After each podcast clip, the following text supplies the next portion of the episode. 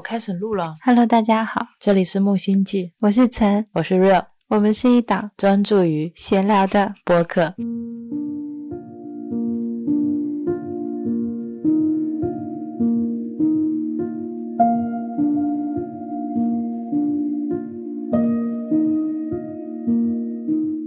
今天是二零二二年十二月九号星期五晚上二十三点零八分。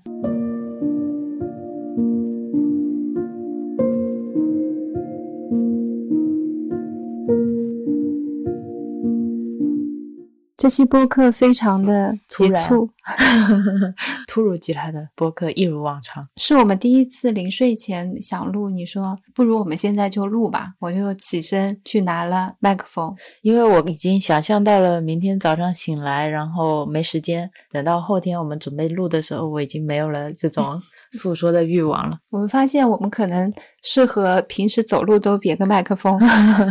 第一次我们俩聊天的那种情绪状态是非常淋漓尽致的。我觉得第一次聊的时候，确实是有一种很强的情绪链接在上面，好像把我身上所有跟这个事情相关的感受都倾诉出来了。后面其实我们也没有总结或者怎么样，就是第二次想再聊起来的时候，好像当时的那种迫切想要聊天的欲望，其实不是一种聊天，是迫切想要找到这个问题的答案的那种欲望没有了了，嗯，剩下来的只有观点，没有了情绪。没错，就会觉得播客少了点什么。对，我们的播客的灵魂就在于我们的情绪，而不是内容本身。不，内容也很重要，就像我们的灵魂和我们的身体是一样重要。是的，然后今天这期想聊的主题呢特别大，起因呢是今天早上曾刷牙刷到一半，突然冲出来说：“我今天晚上想要录个播客。今天早上在杨定一的一个音频听到了他嫌少的有一点着急的口吻。他的主题是再激烈的变化不是问题，我的观念才是问题。分享的主要内容是，现在这个时代，外部环境可能真的就像我们所见的那样子，非常的变化多端。很多人会遇到以前没有想象过的一些困难或者痛苦，而且是接踵而来。外部环境是这样，但是其实我们更多的要做的是怎么样去修炼自己的内心，让你安在于这样的环境里，而不让那些痛苦、困难、情绪折磨你自己”。或者让你自己被他们牵着走。对，早上听到难得杨博士有这么着急的情绪，我就想，那我能做什么呢？我也有一档播客呀，特别想通过播客去跟大家分享我们是怎么样安定下来的。嗯，最近也有陆续一些朋友跟我们讲述一些他们现在遇到的一些困境。嗯或者一些生活中的烦恼。每次跟他们聊这些的时候，我都被自己这种轻松自在的状态所压抑。就我仿佛总觉得一切都不是问题，一切都轻轻松松。我们昨天聊到一个例子，就有个人走在路上摔了一跤，我跟他说。没事的，你可以起来的。然后他说：“我觉得我的腿可能摔断了。”我说：“你的腿其实没有断。”我说：“那是你想象的。你起来，其实一切都没有发生，你就继续往前走，你是没有事情的。”然后就哭了。他说：“不行不行，我腿肯定断了，要不然我为什么这么痛？”然后我就觉得很奇怪，明明他的腿都没有事情啊，我看就没有事情啊，为什么他自己觉得有事情，而且他又不站起来？然后我就觉得很无奈。陈就会在旁边说：“他可能不敢站起来，是怕站起来会有承受更重的痛苦，因为现在腿已经感觉断了。然后这个时候，我会走到他的身边，扶着他，跟他说：如果腿伤得很重的话，我们可以试试先站起来，看一下他的情况到底怎么样，再决定下一步要怎么做。所以我们两个要一起录播客啊，要不然大家听到我这样讲话都跑光了。然后我就会把他扶起来，搀扶着他，会去关心他的感受，问他：那你现在感觉怎么样？他可能会觉得，哎，好像腿是可以动的。那我就会说，也许没有骨折，那我们要不要再走两步看一下？所以我最适合的角色是，等他已经走起来的时候，我在前面振臂高呼：“跑起来呀！” 你就是那个呃情绪激励师，说你看一点事情都没有。对，我们现在大胆的往前走啊！我就在回溯我是怎么变成这个样子，以及我怎么样能让他们也变成这样。是尤其是身边的好朋友，他又跟陌生人会不同。他们跟你很亲近，你知道他们很多事情的来龙去脉。然后我很多时候就会觉得这些事情都发生在我朋友身上。如果是以前的我，可能也会觉得没有办法承受。过程当中就会想我是怎么走出来的。然后我就听到 Real 在旁边会轻轻松松说放下，就是我们放下就好了。我们要学会臣服。我就想，对哦，我们好像说要臣服就臣服了，说要接受就接受了。但是可能在这个之前，我们还做了些什么？我们现在可能已经站起来在走路了，对，但是忘记掉了要怎么让他们站起来，让他们知道自己其实腿没有折。如果当我摔倒很害怕的时候，你过来跟我说没事的，你一点事都没有。其实我们两个人那个时候并没有产生沟通的连接。我懂，少了一份情绪嘛，就像我们有时候播客聊不出来了一样。对，就不是说今天真的腿有没有摔断这件事情，而是他自己能不能战胜这一份恐惧。所以当我们聊起这个例子的。时候，我内心有一种自省，嗯，就是我现在能够意识到了。意识的重要性，意识到了情绪对身体的重要性。我高喊着说：“你的情绪就是你的能量。”但是当我遇到这样的事情的时候，我没有去关注他们的情绪，这也是我自己的一个体会吧。我好像在面对这些事情的时候，又把他们抽象成了一种观点、一种道理、一种大家听了就能懂的东西，但是没有把它跟情绪结合在一起，把他们看成是一个有机体。你其实是心口合一的，因为平时你就是这样去看待这些事情的，所以。别人遇到这样的情况，你就会很轻松又自然的说出你平时的一些观点啊。我就是干着急嘛，跟杨博士是一样的。然后我的话呢，虽然说现在觉得自己找到了自己内心安在的东西，但看到朋友们啊或身边其他人他们这么困苦的时候，我也很想去帮助他们。但是你有时候也会觉得有一点无力，使了很多办法，但我终究是我，因为我不是他们。如果他们内心没有唤起那一份站起来的心，那么我其实站到旁边，我说我来扶你，他也不会站起来。今天下午曾跟我说想要分享一期播客聊这个的时候，我就觉得。没有什么好专门录一期聊的。我觉得我们前面录了这么多期，从第一期我们聊疗愈和灵性成长的那一期开始，都是在聊这个事情。是，我说如果。真的有人是听了这么多期下来的，其实没必要再专门跟他们去讲你要怎么站起来，因为里面讲到的处处都是站起来的理由，处处都是你去回归你的信念的理由。这是我今天下午刚开始的时候升起的念头。就在 Real 表达这些观点的时候，我就想，哦，那 Real 跟我聊这期的兴趣并不是很大。然后我们再往。地下车库走的时候，我突然跟你说，今天晚上这个播客的名字就叫“找到我们内心的根”，曾吓了一跳。他说他刚才想的是找到我们内心的轴心。嗯，我说我们两个好像是说到一起去了。是的，是的。当 Rio 说出这个名字的时候，我也很惊讶，因为听完前面的观点，你根本不觉得他是想跟我录这一期播客的。以前说起一个话题，他很有兴致的话，就已经非常兴奋的跟我开始聊了。而这期播客，他开场就告诉我说，都已经说过了，该懂的人。人都懂了，然后我就想，哦，说的也并不是说没有道理，多多少少在每期播客里都有传输这样的一些观点在里面，那大家零零星星总是能够听到的。就在刚刚，我又突然明白了为什么我以前看一些灵性成长的书，有很多内容总是重复的，因为我们有时候在看书的时候分几种情况，一种是你只摘取你想要的信息，第二种你是无意识的阅读，你在阅读的时候其实也是在看你想看见的东西，所以我想这也是我我们。今天为什么专门要再录一期播客，也是类似的情况。就像那天在剪那期央金拉姆的播客的时候，他剪到一半突然跟我说：“哎，我觉得你这段讲的蛮重复的，哎，前面你好像已经讲过类似的观点了，这段要不要删掉？”我当时非常坚定的说不删，还没有来得及去用逻辑去思考，但我内心非常坚定的说不用。我说我听杨定一的音频也好，我去看这些灵性成长，看拉玛那上师的那些问答也好，一整本书翻。翻来覆去不就在讲一个道理吗？我说其实很多书他们前言就已经把整本书讲完了，为什么翻来覆去的讲？就是希望有可能在某个时刻你能被击中，或者你能有一点点感觉。可能上一段听到了没感觉，因为流过你的脑子了。下一段有可能你突然醒过来了，听见了。我说就放着好了。然后曾马上就 get 到了我的点。然后我就没有删。但是今天早上他没有很大激情跟我一起录这期播客的时候，我忘记了他上次的观点，应该拿出来再讲一下。对，只有我有这种能力，拿起来给你穿上鞋，我就会忘记。但是那段没删，后来我就看到了有评论，嗯，留言在下面是心里说很有共鸣，说他也跟我一样有这样的一段看待这些事物的观点的改变过程。我当时就觉得感人泪目，好像一半的时间过去了，就是在聊我们为什么要聊这一期播客。没有啦，以我们平时再聊，肯定还要很久。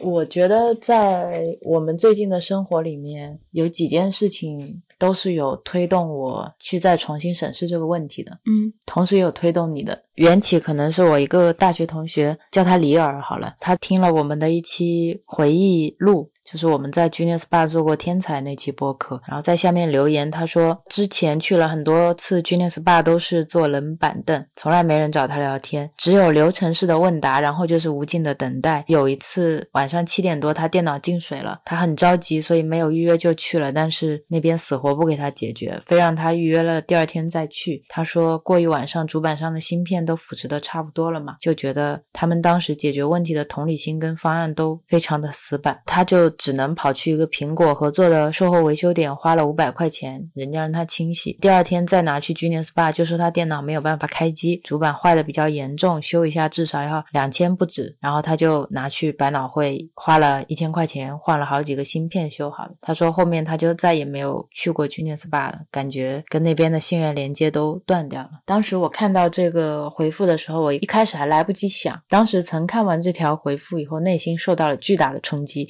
我们采访一下当事人。我当时早上看到这条回复的时候，突然想起了我以前在吉尼斯 bar 工作的时候，有有遇到过像李尔这样的顾客，他们很焦急，每次只要我有能力的话，我都会给他们安排进行急诊。但是如果我现在手头上有很多顾客，我也会问他们，他们愿意等，我是愿意帮他们的，只是我得处理好现在的事情。那个时候也有我已经不在接待顾客的岗位上了，别人喊我出去问我能不能帮助一下类似的顾客，我都会愿意。但那个时候我只是觉得我有一份同理心，我觉得顾客可能着急，然后我又有能力，我就帮助他。我并没有觉得这件事情会真的带给那个人有多大的一种变化或改变。我只是知道他们可能不来吉尼斯 bar，会跟李尔一样去一个电脑市场被收一些钱，可能来回又要折腾，资料会没有等等。但是看了李尔的回复之后，我感觉看到了一个事实，原先在我这儿感觉是一个想象，李尔的经历就是一种事实。我突然觉得我以前帮助那些顾客是非常值得的事情，这是我的第一反应。我对我过去的工作觉得无比有意意义，这是第一层。打完这段回复之后，我就很快乐的跟你分享，我说：“哎呀，我原来以前工作真的有帮助到别人，然后就很开心。”过了一会儿做饭的时候，我突然又想到了，是我找到了我为什么很喜欢吉尼斯 bar 那份工作的真正原因。我以前以为我是喜欢修电脑，喜欢做手工，喜欢解决机器故障带来的成就感。但是回复完李尔之后，我发现我喜欢的是我在吉尼斯 bar 上面帮助别人，因为我觉得我从上班打卡的那一刻开始，我的每一分钟都在帮助别人。对，那天我听完你这段话以后，我也大受启发。所以我以前根本不在乎上班可能会加班，顾客很多会给我造成一些压力，我一直都会觉得只要能跟他们接触，我就很开心。对我现在想，我那个时候，我觉得我如果以现在的心态去重新去上那个班，我可能收获到的东西就远远不止工作本身了。是因为以前我们被教导的是我们要维修设备，并且要修复顾客关系。当时我其实内心还是会有一点点的不确定的。虽然我跟顾客在一起的时候很开心，我也很愿意帮助他们，我好像内心是这样的。我们是一个维修工程师，主要工作呢是帮助这些设备，但很多时候我们其实做的都是一些情绪上的工作。是的，我们经常打趣说我们像心理治疗师嘛。当时我不解的是，为什么一个工程师要兼顾心理上的问题？虽然这件事我有一直在做，我也做得很开心，但是我好像没有找到那个开心背后真正的原因，跟你一样，嗯，偶尔也会有一些自我怀疑，是不是做了一些本职工作之外的事情。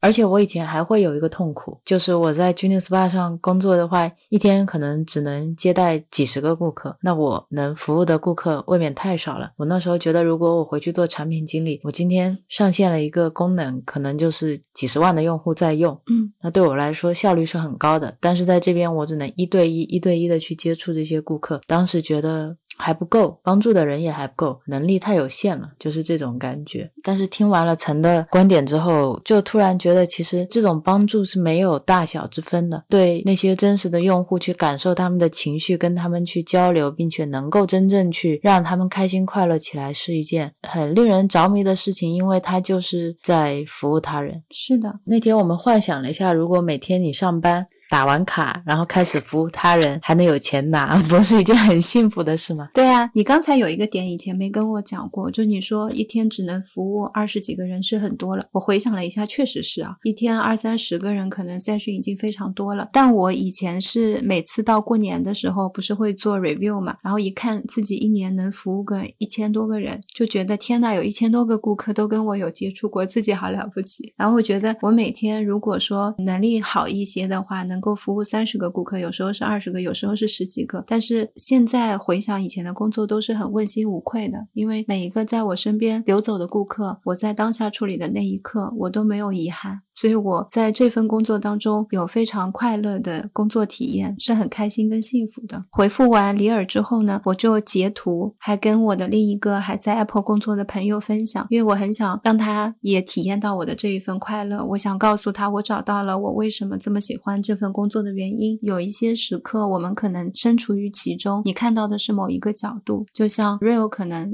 刚才说，他曾经觉得二十几个 session 能帮助的人太少了，可能在我看来。觉得我一天能帮助二十多个人已经很不错了。就每个人看待问题的角度都会不一样，所以我想提供我走出 Apple 了，但对当时工作的那种感受再分享给他。就是对这些工作的回顾本身是让你找到那个真正的基石是什么，the cost down 是什么？为什么我可以放下说帮助一个人和帮助十万个人都是一样的？是因为我知道我在做帮助他人的事情。对，就我是在执行我的信仰，嗯，在执行我的信念。在做我应该做的事情，也在做我真正想做的事情。这个是让我能够去放下我的这层比较。我是在比较自己的功德有多大。我明白，就像说受苦的人有很多，我才救了二十个那种。对啊，嗯，但你救了二十个，这二十个人就不苦了。但如果你本可以救两百个呢？那我一定会救两百个。但我现在在做的是我能力范围内最大的二十个了。我的意思是，如果你本可以救两百个，就是如果你应该换一份。工作你就可以救两百个，你就应该去换一份工作。我觉得这个问题是分两层的。第一层是你有没有理解，帮一个跟帮十个、帮二十个是一样的，他们没有阶段，就是你刚才说的没有程度之分。再就是我从我的能力上面来讲，如果我有能力，我到达了那个能力，我就可以帮两百个，那我自然而然应该要去做帮助两百个人的事。如果我现在的能力只能帮助二十个，已经是最高了，那我就在做我现在该做的事情，能力范围内。的事情，所以痛苦的来源是你觉得你自己的能力超过了你现在帮助的人，有时候会给自己的预期会很高，好像所有的问题都会回归到那个本身上面。君念之爸，我之所以要聊这个留言，是因为那天跟你的谈话让我明白了那个核心，就是明白了其实我们那天下午在店里聊一的法则的时候，说每个人都已经做出了选择，我们两个都很坚定的说，我们做出的选择是。服务他人，但是在聊这个的时候，我发现我的选择不是在这一刻做下的，是在很早很早以前就已经做下了，只是我自己没有发现。所以我在做每一件事情的时候，我都有痛苦、有挣扎、有怀疑，因为我没有完全发现我内心的这个北极星。我是看到他的留言才知道的，所以也是你回看了之后才明白，哦，原来我那个时候快乐的根源在那里。对，这是一种我觉得蛮强大的一种力量。很早以前我就给。自己列过一个我自己的个人的 value，嗯，挑出了十个价值观，还发在我的公众号上，很像你会做的事。你需要给大家读一下吗？接下来我们来回顾一下 Rio 在二零二零年三月十一号二十三点十七分发布的一篇公众号，在他的胡说十三道的公众号上。其实写的很早，发的比较晚，会比这个二零二零年还要早。给自己写的 value 呢，是选了十个词来代表我那时候的价值观。第一个词是 vision，写的是记住我自己的北极星。自己想做什么样的人，不偏不倚。但是我没有写我想做的是什么样的人，可能那时候我觉得自己是流动的，我的 vision 是会变的。第二个词我选的是 love，我觉得要爱自己爱的人，要坚持自己爱做的事，坚持付出，不要忘记爱开始的样子。第三个词我选的是感恩，我说永远记得怀一颗感恩之心，即使是别人无意为之，也不要视为理所当然。这个我有一直在做。第四个呢是好奇心，我说要保持好奇心，追根究底不是一件坏事情，不要害怕看到真相，勇于面对湖面的平静和湖底的波澜。这个也是我一直在做的，并且 push 别人 在做的。第五个是自由，保持自由的意志，不要被现有体制框架限制思想或者行为，敢于让自己的价值观受挑战。所以我经常会希望自己被别人说服，经常会挑战我要挑战他。对，希望别人把我的价值观击击击碎，然后我可以重塑，让我的价值观更加强大。可能也是因为这种对思想的自由，我才可以开始灵性成长，给自己保持了一份开放。是的。第六个词我选的是快乐，不要做没有意义的事情，即使仅仅是因为快乐，也要做让自己和让爱的人都会开心的事情。第七个选的是简单，不要把事情想得太复杂，很多问题的答案就在你面前，而你选择视而不见，把生活过得简单，减少不必要的社交。这个我也有在做，就基本上三个人以上的聚会我也不参加。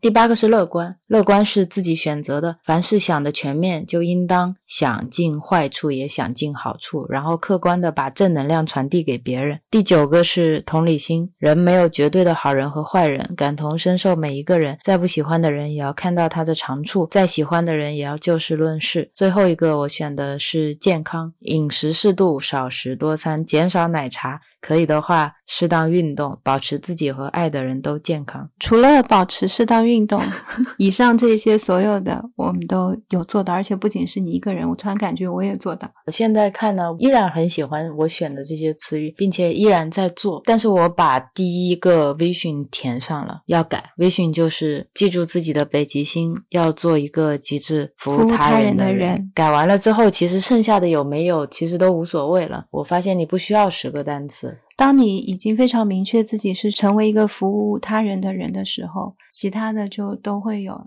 其他都随之而来。因为你做出每一个决定的时候，你都知道自己要怎么做。对，最近我们经常在跟好朋友聊天的时候，说起我们现在为什么过得开心的时候，我们都会异口同声的说，我们选择了服务他人。对，所以生活变得很干净、很简单、很明亮。嗯。就很多事情你不会纠结，因为你有一个非常坚定的价值取向和判断在那里。如果今天走上街，旁边有一个阿姨摔倒了。会马上去扶，你不会去想他会不会讹我，你不会去想你会不会因此受到什么伤害。比如说，我们那一天也有一个嗯快递员哥哥从我们店路过的时候，一板车的快递全部都掉到了地上，我当时就跑出去了。其实走到车前的那一刻，我意识到快递员他一般会有自己的分类，所以其实我帮他把东西放到车上也并不是一个特别合适的动作，可能还扰乱人家的秩序。但是后来我跟 Rio 两人就想说，那就帮他拿得近一点，把一些散落在各。地的东西可以捡得近一点。即使你去帮助那个快递小哥，然后他会凶你说“我不要你帮忙”，但这个不影响你去帮助他，你也不会因为他说了这句话以后，你就会觉得啊，早知道不来帮他了。对，当时是我觉得他要帮助我去了，如果他不要帮助，告诉我我就 OK 啊，因为本来我们并没有想要得到什么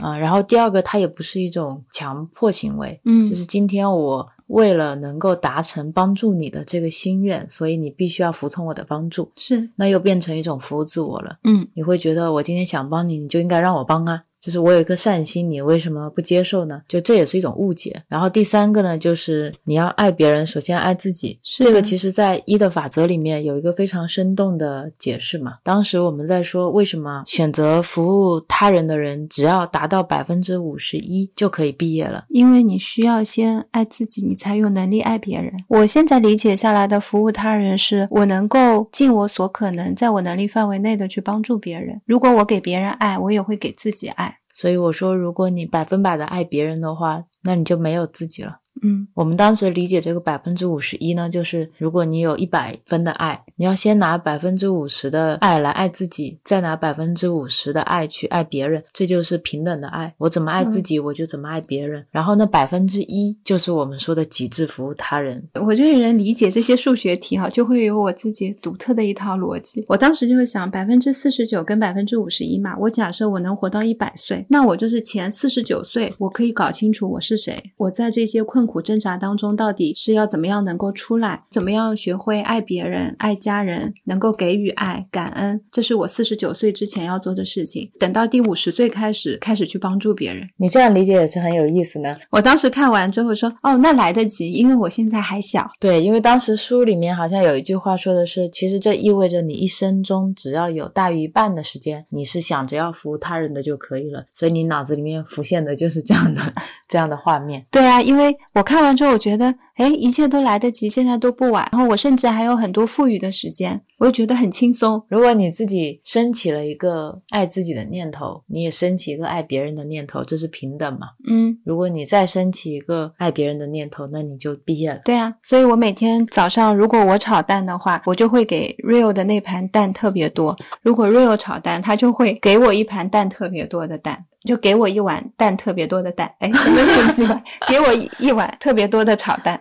嗯，就像我们两个如果吃水果的话，如果我看到一个水果烂了，我就会给自己吃。就你看到一个烂的水果，你都要去抢的。嗯，但是当别人抢起来的时候，你又会笑，因为你知道你看到了对方在付出，给你表达爱。所以这就像我们当时在一起的时候说的，如果我把你放在第一位，你也把我放在第一位，它是两份交换的爱，嗯，但是好像能量都升级了。就是产生了协同效应，一加一大于了二。因为说到极致服务他人，很多人会觉得服务他人是一个非常大的事情，嗯，就是服务他人的时候就没有了自己。或者没有了身边的人，对，有一种要舍小为大的感觉。是的，是的，其实这也没有个体和集体之分。嗯服务他人就是每一个人、每个物品、每一个事件，所以我们把极致服务他人这件事情，也从我们个体上你转移到一个群体，嗯那就真的会变成一个 I 说的第五密度、第六密度的星球。为什么最后只剩下了极致服务他人？因为只有这样的地方是可以真正存在的。嗯。我在听杨定一博士的音频的时候，他也说，因为爱和光是最高的能量，所以所有的东西都可以在这些能量当中消融嘛。如果按这个理解，我的理解就是我们本身是爱和光嘛，所以我们最终要回归到爱和光嘛。嗯，因为有一种感受是很真切的，就当我真的走在了对的路上，我现在找到了我是服务他人的这个价值观的时候，我内心无比的舒服。这个是这么多年以前从来没有过的一种确定感、舒适感，感觉是很多年之前或者好几世之前我就已经做了这样的决定，只是我不知道。就像你能感受到快乐是一样的，就情绪是不会骗你的，嗯，感受是最真的嘛。嗯，然后你回想，让你能够有幸福快乐感受的，也都是跟爱相关的一些事情。嗯，这就让我想起我晚上看《西藏生死书》的时候，祭天菩萨说的那句话。他说：“这个世界上不管有什么样的喜悦，完全来自希望别人快乐；这个世界上不管有什么样的痛苦，完全来自希望自己快乐。”我当时觉得他说的很有道理，我被这句话打动了。刚刚没有，现在才打动是吗？嗯，你再读了一遍，我突然恋上了这句话。对我刚刚是被他链接了，然后我第一遍读给岑的时候，我有点困，因为又在睡前，Rio 又跟我读书，就很催眠。但是我当时第一遍读我是很震撼的，我觉得他说的是一个绝对真理啊，嗯，没错。而且也是我们真真切切能感受到的。如果这个家只有我们两个人，我们俩都是极致服务他人的人，这里就是充满了爱和光和能量和祝福。如果是整个社区的人，那就是整个社区都是这样的能量。那如果推到整个世界，那整个世界就是这个样子的。嗯，如果是这样的世界，我是愿意生生世世轮回的呀。对啊，出门也不用担心这个担心那个了。你身边遇到的任何一个陌生人，你都会像自己家人一样。以前我觉得乌托邦是一种不切实际，或者是一种虚构理想。现在明白了，嗯，其实那是一种本然的状态，嗯只是我们忘记了怎么回去。是的，只是我们迷路了。对，好像被很多的念头或者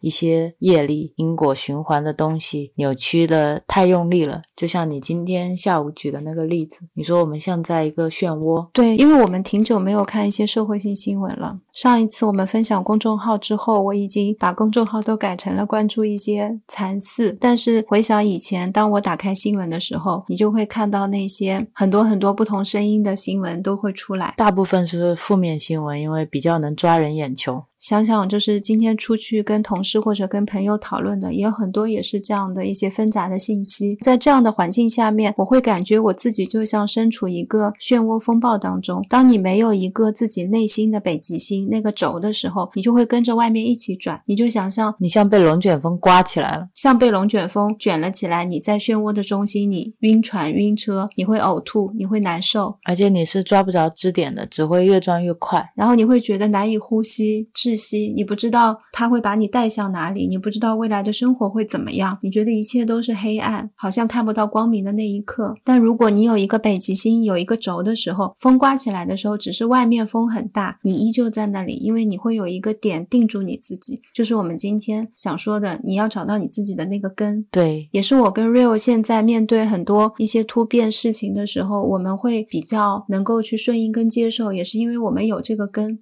是，就像风很大的时候，你能抓住的一根很坚固的木钢，木钢，你能抓住的一个很坚固的轴，那个轴是戳到地心里面去的，怎么样都不会折断的那种。是的，这个是你真正内心寻找到的，没有什么东西能够去撼动它，你也非常认可的。如果说前面说有服务他人跟服务自我都可以，这两个并没有说哪个好或哪个坏，那你只要能够真的确定这就是你想要的，你就去往那个方向走就可以了。是的，如果你不知道你你最终要去的地方。在哪里，你很有可能就是一生飘飘荡荡嘛，飘到这边也很好，飘到那边也很好。但是如果你一直飘在一些非常艰难险阻的地方的时候，你也不免会落入痛苦嘛。对。但如果你知道你要去的地方在哪里，就像我们要去一个爱和光的地方的时候，你往那边走，你就发现你走得越近，那些黑暗就会被驱散的越多。是的。然后落回到非常现实的生活层面，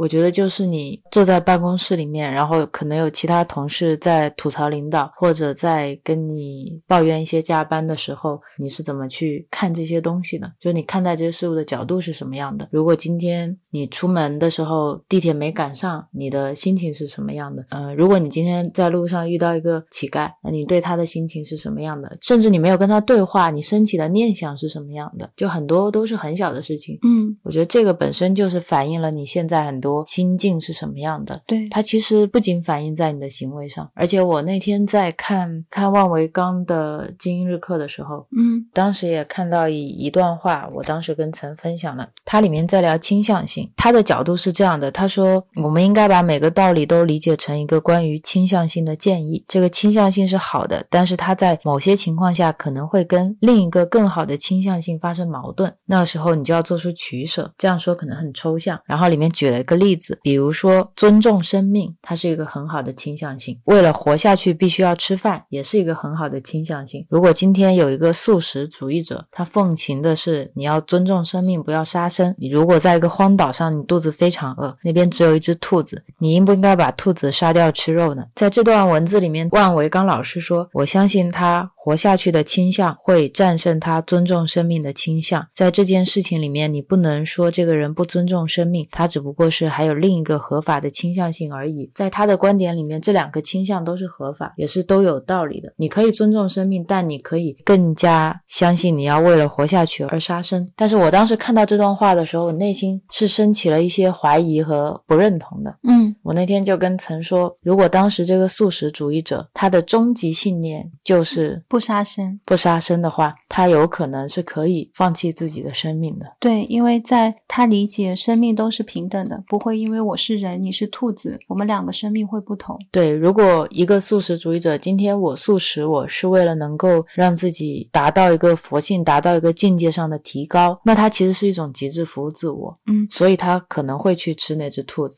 但如果我今天素食，我只是真正觉得生命都是平等的，我真正觉得所有的意识都是。意识本身，我们要尊重他们，就像我们尊重自己一样，那他就自然而然的不会做出伤害别人的事情。嗯，因为你伤害他就是在伤害你自己嘛。是的，所以我当时觉得，当你对一些观点能够有非常鲜明的反应的时候，其实也是反映了你内心的价值观。嗯只是我以前的价值观一直在重塑，重塑到今天，我觉得我找到了一个我可能可以支撑很久的价值观。因为以前我们不断的在迭代、在替换，就像我前面说，我喜欢工作，我总是在想这个工作的内容它吸引我，没有想过是这个内容背后拿掉这些事情之后，其实是我乐于帮助别人的那个点。我今天是去工作的，你也不会想到这个点。有很多还在上班的朋友会羡慕我们两个人有这样的一个环境，可以去做修身养性的事情。但之所以我们录了这么多动态修行，以及跟大家反复的说这些事情的时候，其实就是我们也深刻的领悟到，如果你找到你的那个跟你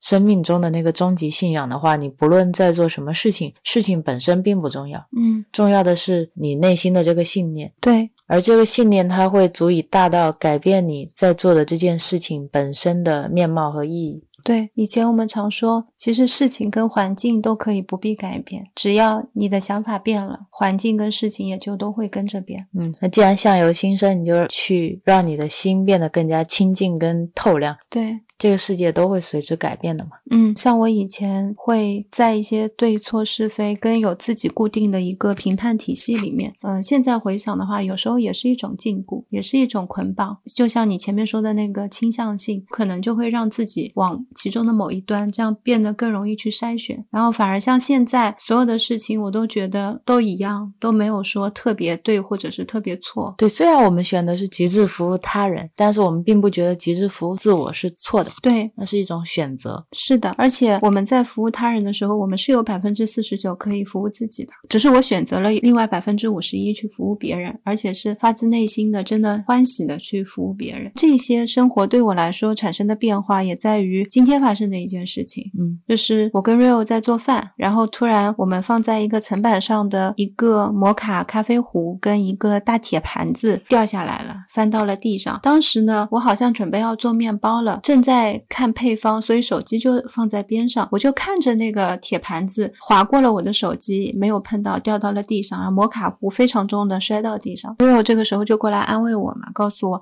哎，没关系，问我怎么样。我在那个时候惊魂定了一下之后，我就特别感谢那个盘子跟摩卡壶，我说他们掉下来的时候都没有砸到我，那个不锈钢的盘子感觉还避开了我的手机，我觉得他们非常为我着想，我特别感谢他们。回想如果是我以前又在看面包的配方，然后盘子又砸下来了，我当时除了惊恐之外，有可能我还会觉得这盘子就没有放好啊，平时就应该放在更稳定的地方，有谁会把盘子竖着放在那里啊？掉下来是迟早要发生的事情啊，嗯然后就会开始想，那这个东西是谁放的呢？如果是自己的，可能就算了；如果是你放的，我就可能还会说你两句，说你为什么不把盘子放放好？你总这样。对对对，我当时特别惊讶，有一个人差点被东西砸了以后说：“哦，感谢你，因为我没有被真正的砸到。”当时被你的这种感激惊讶到了，但我也相信，如果今天你被他砸到了，你也依然会心怀一种感激。我谢谢他没有砸到我的头，只是砸到了我的脚。那如果他砸到了你的头，那我谢谢他砸的不是很重，我至少不用去医院。因为如果当你心怀感恩去看一些事情的时候，你总是能看到你想感恩的东西。对，然后我是另外一种风格，也跟大家分享一下。如果今天这个盘子砸到我了呢，我不会感激他，当然我也不会去贬低他，我也不会因为它去追究什么责任，就是被个东西砸了一下，这件事情就结束了，没有情绪，没有念头，这也是一种方式。嗯，每个人处理这些事情的方式都有不同，那就看大家喜欢哪一种或适合哪一种。对，然后我还有个特别深的感触，就是现在很多朋友跟我们聊天的时候，发现大家还是很容易把很多自己的快乐建立在外在的事物上。嗯比如说朋友喜不喜欢我，男朋友爱不爱我，关不关心我，爸爸妈妈有没有觉得我值得他们骄傲，或者我的考试成绩好不好，我的业务水平怎么样，老板有没有赏识我，同事有没有喜欢跟我待在一起，我赚的钱有没有比同龄人多，真的还是很多是这样的情况。然后我每次都是问他们同样的问题嘛，就是他们真正想要的是什么？如果真的想要的是快乐，是平静，是喜乐，这也是为什么他们过来找我们嘛，因为他们觉得我们身上有这个东西。嗯但是我也很明确的告诉他们，这个东西不在外面，在里面。мне. Rio 有一次还会说：“如果你们想要钱，就去赚钱。那现在就是想尽办法去赚钱。但是你要想清楚，你想要的到底是什么。如果你想要的是快乐，那钱真的是买不过来的。对，这些所有外在的东西都是没有办法给你换来快乐的。或者是爱。对，或者是爱，所以花一些时间想清楚你到底想要的是什么，以及你也可以像我们一样做出一个选择：极致服务自我还是极致服务他人。如果大家对这个概念不是很了解，我我把一的法则那期播客链在下面。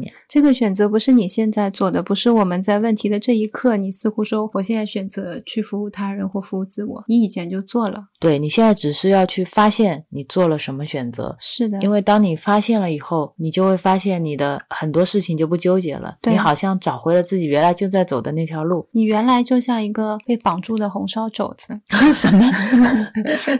突如其来的夜晚的比喻。就像一个被捆绑住的红烧肘子，蹄膀，红烧蹄膀，觉得束手束脚放在盘子里，觉得不知道自己为什么在这里，但其实你根本也不是个体胖。你也不在盘子里，对啊，也没有人绑住你，嗯所以你要真的去向内求，你才能看到你自己是谁，你这一世来干什么。但这些东西别人帮不了你，你花钱也买不到。就像宗教发赎罪券，嗯，你花钱买了我这个券就可以赎罪啊，好多好多人去买。这样吗？对啊，所以后面才有新教改革啊。哦，因为你要知道，这些如果是罪或者是业，它不是靠你花钱就可以买的。那就说回来，所以你现在飘摇不定、痛苦困惑，都是因为在往外面，外面这些人他都是会变的。而且外面就是一个高速旋转的龙卷风，是的，大家都是一样的。你处于这样的龙卷风中，别人也处于这样的龙卷风中，然后你还想着要抓住一个人，比如说我内心安全感比较缺乏，所以我想找一个能够给我安全感的人。但那个人可能跟你也一样，他也在这样的旋风中，你们俩拉在一起，也就在高速旋转。我居然有画面了。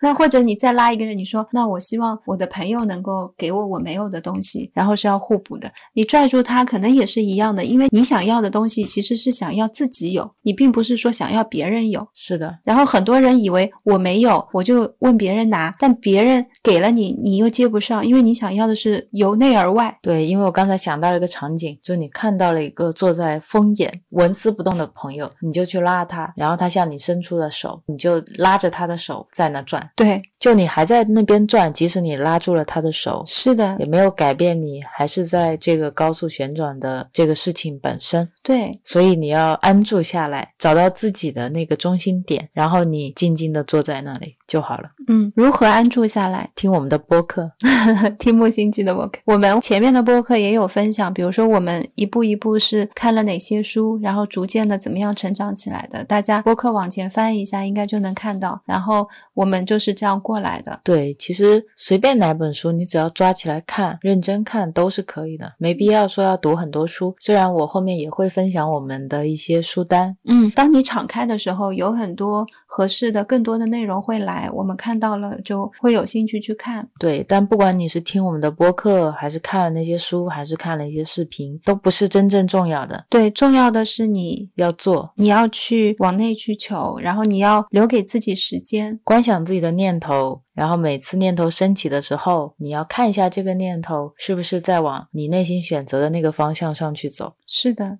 嗯，其实对我来说，最打动我的几个点，就让我很快发生转变的，就是一的法则里面告诉我，我是已经做出选择的人。然后我一看之后，我就非常理解，我知道我是那个服务他人的人。然后我就很明确，我就那一刻突然非常明确，觉得我这一世这么早就发现了这样的秘密，我后面能做很多事情。这个是我第一次感到松。第二次感到轻松呢，是呃，杨定一博士他有提到，就是关于地球频率的事情。他说现在地球频率其实就是在发生非常大的转变，所以我们很多人都会感到现实层面的一些事情会有大的一些灾难、大的一些病痛，甚至是一些事件的变化，很多都是突如其来、排山倒海，会越来越多。那在这样的情景下面，其实我们是需要往内去求的。当我看到这些东西综合在一起的时候，我就非常明确以及确定，我就是要好好修行自己。然后我们现在日常做的一些方式，其实我们也要开店，我们也会看书，然后但我们会有固定的冥想。嗯，关于冥想，我们之前也分享过，你不一定是静中嘛，不一定一定要正儿八经坐在那边打坐，你可以去看看，比如说像央金拉姆他有分享的一些洞中禅，应该别的禅师也有分享的，比如说跑步禅、走路禅都有，去寻找自己合适的门。像 Real 之前跟我分享，他说我们以前花太多时间去学习很多很多知识，数理化，但我们其实真的没有真正的去学习怎么样往自己的内心去探索。当我有向内心探索的时候，我好像也不知道我要怎么做。嗯，我就有时候我不知道听众会不会有感觉，我有心，但是我不知道门在哪里。你刚才说这一段的时候，我想起之前我们有一个听友叫 Cindy，他推荐我一个冥想 App 叫 Waking Up，然后我在听它里面有一段冥想词，他说以前我们只能仰望星空，你看到夜晚的天空星星点点，你觉得好漂亮啊。你说如果有一天我能更近距离的看到它们的细节就好了。后来发展出了很多的天文技术，甚至可以登月，你拍到了非常多宇宙真实的银河系，非常非常漂亮的照片，传回地球，大家看了以后说好美啊，宇宙真的好漂亮啊，那就是一种向外求，即使是一种非常美的向外求，但是你冥想的时候，其实也是一种你向内在探索你内心的这个宇宙是什么样，你观想你这个宇宙有多美，很多时候你是没有花这么多的精力去向内去探索这个宇宙的。是的，你想想，我们向外去要造火箭，要造宇宙飞船，要造空间站，你花了多少年的时间，多少年的心血去研究这些东西？但是今天你向内求的话，你只需要坐下来，静下来。你可以没有任何的设备，你可以不用听歌，你可以只是单纯的呼吸，你可以只是体验这个环境，只是体验你的身体。你只是需要一些时间。对我觉得它的起步条件是非常低的，那个时间十秒也好，二十秒也好，一分钟也好。好，一个小时也好。好了，现在陈要打广告了，经典的广告时间，就你去做就好啦。你不做，你永远存在于想这个事情是永远不会发生的。梦想永远就是梦想，你去做了，它才会变成现实。好，感谢一提一时赞助我们进行这个广告播放。嗯嗯，前两天跟一个朋友聊起我的冥想体验，然后朋友当时问我：“你能看到宇宙吗？”然后我当时就笑了，我说：“我在很早很早的时候就跟 Rio 说，我这个人觉得睁眼是世界，闭眼。”一片漆黑的时候就是宇宙，所以我每天晚上睡觉之前，当我闭上眼的时候，我会很快乐。我知道今天晚上虽然眼前是一片漆黑，但我就是身处于宇宙当中。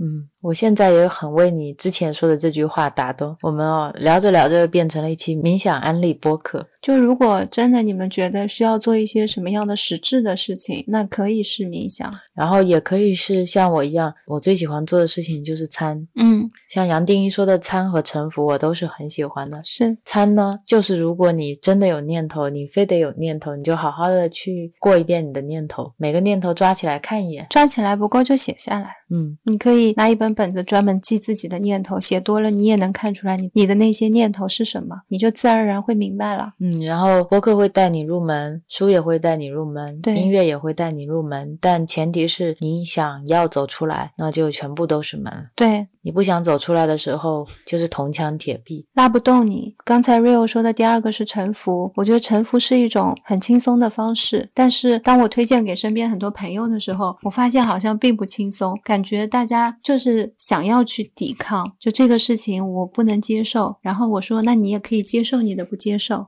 这也是一种臣服。朋友可能会说：“那我就是不接受我的不接受。”我有时候觉得，那把这些不接受都放在自己身上，然后事情也在自己身上，我们怎么爱自己？就你先搬了一块砖压在自己身上，拍了一下自己脑袋，接下来又看到一块大理石，你又拿起来压在自己身上，然后你说：“我要快乐的生活，我要找到我的毕生所爱。”那你这样前行是很累的呀。我想帮他，但他说这石头是我的。他又告诉我他不爱这块石头，他梦想有一天这块石头真的能够拿掉。他很想轻松的往前走，但当我真的想帮他拿的时候，他又说这石头是我的，所以我也拿不动。这就是我有时候也会觉得可能时间没到，就每个人都有自己醒来的时间，就像睡觉一样，有些人睡八小时，有些人睡六小时，但终究是会醒的。只是我们在分享播客的时候，会希望大家如果一旦脑袋里面有了。一个这样小小的缝隙的时候，你就赶紧撬进去。